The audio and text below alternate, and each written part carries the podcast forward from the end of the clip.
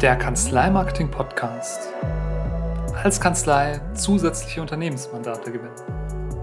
Mehr unter kanzleimarketing-podcast.de. Und jetzt starten wir auch direkt mit der aktuellen Folge. Viel Spaß! Ja, ich will LinkedIn nutzen, um die richtigen Leute zu erreichen, um Geschäft zu akquirieren. Aber ich möchte auf keinen Fall irgendwie ein Star oder Influencer werden. Das ist so eine Aussage, die ich tatsächlich doch recht häufig höre. Ja, also viele äh, Rechtsanwältinnen und Rechtsanwälte haben für sich erkannt, gerade wenn sie Unternehmensmandate akquirieren wollen, wenn sie da zusätzliches Geschäft gewinnen wollen, ist schon irgendwie sinnvoll, ähm, das Ganze auch mit LinkedIn zu tun.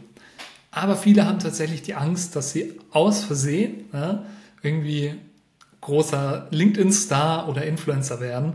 Und die Angst dahinter ist aus meiner Sicht vor allem eben für, naja, zu breite Themen, fachfremde Themen äh, mit, mit zu seichtem Content in Anführungszeichen. Einen Grund oder eine, eine Angst kann ich direkt schon mal nehmen. Ja, aus Versehen wird man nicht Social Media Star. Ja, selbst da gehört sehr viel Arbeit dazu, ähm, wenn man da einen großen Account aufbauen möchte, wenn man Influencer werden möchte. Ähm, kontroverses Thema. Ja, ich selbst bin natürlich kein Influencer, kann da wenig zu sagen, aber grundsätzlich ist es schon mit Arbeit verbunden, weil allein schon die Frequenz, die Produktion der Inhalte und so weiter äh, schon auch Zeit in Anspruch nimmt. Ja. Also mit Posts aus Versehen LinkedIn-Influencer werden, äh, das wird nicht passieren. Grundsätzlich finde ich schon richtig, sich aber erstmal Gedanken zu machen, ähm, was möchte ich eigentlich erreichen und auch so ein bisschen gerade jetzt aus der Sicht einer Rechtsanwältin oder eines Rechtsanwalts zu sagen, hey, ich möchte eigentlich ähm, schon eine gewisse Reichweite aufbauen, aber die Reichweite im Gesamten ist mir gar nicht so wichtig, sondern mir ist viel wichtiger, dass ich relevante Kontakte erreiche. Da würde ich tatsächlich drauf aufbauen. Und wenn das dein Ziel ist, wenn die Akquise verstärkt werden soll, wenn generell auch das Branding, das Personal Branding, ähm, wie auch das Branding der Kanzlei verbessert werden soll, mehr wiederkehrendes Geschäft ähm, generiert werden soll, vielleicht auch die Entscheidungszyklen mit potenziellen Mandanten ein bisschen verkürzt werden sollen. Und da Legal Content Marketing mit LinkedIn auf dem Plan steht, was ich auch empfehlen würde, ähm, dann würde ich folgende To-Do-Liste einmal mitgeben. Schritt eins sollte immer die Positionierung sein, weil du musst dir genau im Klaren sein, was willst du für wen anbieten und wie möchtest du das Ganze bei LinkedIn transportieren. Da kommen ganz viele Sachen rein, auf die ich jetzt nicht tiefer eingehen kann, weil das den Rahmen einfach sprengen würde. Da habe ich aber andere Inhalte zu. Ähm, da kannst du gerne einfach mal durch meine äh, Inhaltssammlung durchschauen, den Podcast reinhören oder mir einfach mal schreiben, wenn du mehr zum Thema Positionierung an sich wissen willst. Aber es muss auf jeden Fall zu Beginn klar sein, was will ich für wen anbieten, wie möchte ich es verpacken, wofür will ich stehen, welche Themen ergeben sich daraus. Ja? Sprich, worüber möchtest du überhaupt ja, publizieren, worüber solltest du überhaupt publizieren. Das war Schritt 1, Positionierung. Schritt 2 ist aus meiner Sicht immer das aktive Netzwerkmanagement.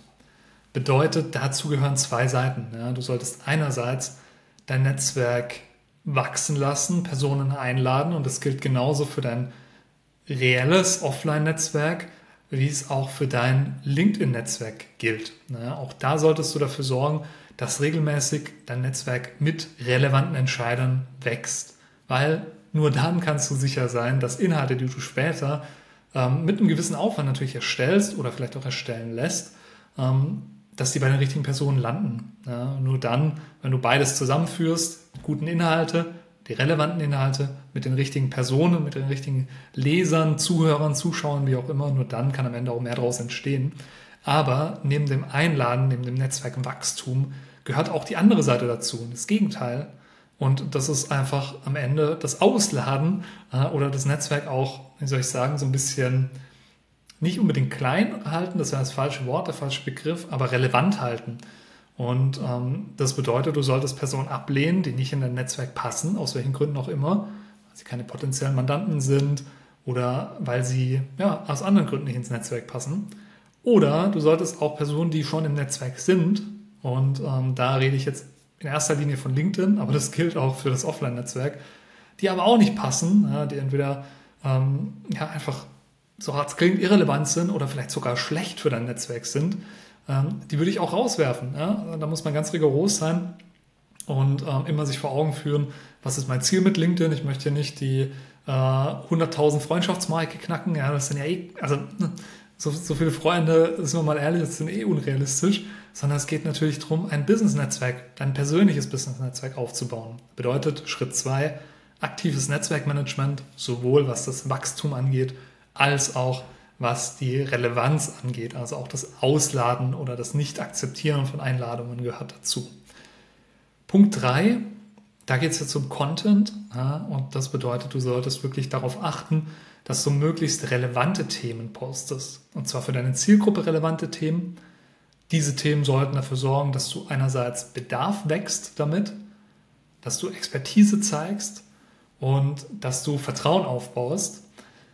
Und viel weniger solltest du darauf achten, ähm, beziehungsweise solltest du nicht tun, einfach nur, ich sage jetzt mal, populistische Inhalte, politische Sachen, ähm, Urlaubs-, Frühstücks-, Tierbilder, ja, Sachen, die halt gut funktionieren im Sinne von Reichweite generieren, aber die halt einfach so breit sind, dass da überhaupt keine Verbindung mehr zu dem eigentlichen Thema, zu deinem Kerngeschäft, zu deiner Rechtsberatung äh, am Ende äh, ja, sichtbar ist. Und naja, das ist halt auch so ein zweischneidiges Schwert. Ja? Ähm, wenn man einmal, das ist auch völlig okay, mal was Persönliches zu posten, mal irgendwelche Urlaubsthemen, ja, meinetwegen, oder ein bisschen was vom Hobby oder sowas, das kann man schon einfließen lassen.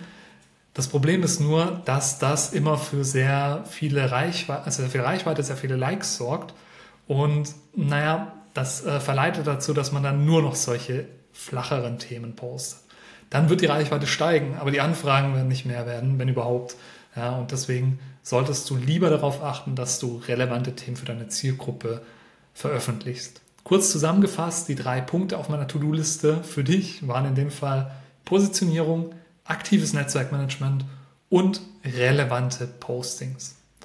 Wenn du weitere Fragen dazu hast, dann schreib mir gerne auf LinkedIn und hör natürlich gerne in andere Podcast-Episoden rein, schau dir Videos von mir an, äh, lies meine LinkedIn-Beiträge oder melde dich für mein Newsletter an. Das soll es dafür gewesen sein. Musst dir keine Sorgen machen, dass du für die digitale Akquise auf LinkedIn irgendwie ein Star oder Influencer werden musst. Im Gegenteil, ja, du musst einfach nur für deine Nische, für deine Zielgruppe relevante Inhalte liefern. Der Rest kommt dann fast von alleine. Das war die aktuelle Folge des Kanzleimarketing Podcast. Du hast Fragen zum Marketing und Akquise, vor allem von Unternehmensmandaten? Dann stell sie mir gerne unter kanzleimarketing-podcast.de oder via LinkedIn-Nachricht. Mit etwas Glück beantworte ich deine Frage in einer der kommenden Folgen. Folge mir außerdem gerne bei LinkedIn, such dort einfach nach Sebastian Klingel und sende mir eine Vernetzungsanfrage. Vielen Dank fürs Zuhören. Bis zum nächsten Mal.